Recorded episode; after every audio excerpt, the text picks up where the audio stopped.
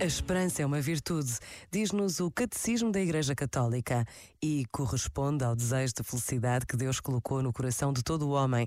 Assume as esperanças que inspiram as atividades dos homens, purifica-as e ordena-as para o reino dos céus.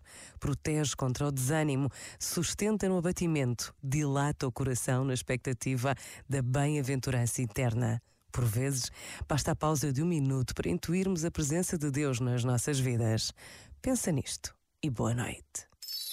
Este momento está disponível em podcast no site e na app.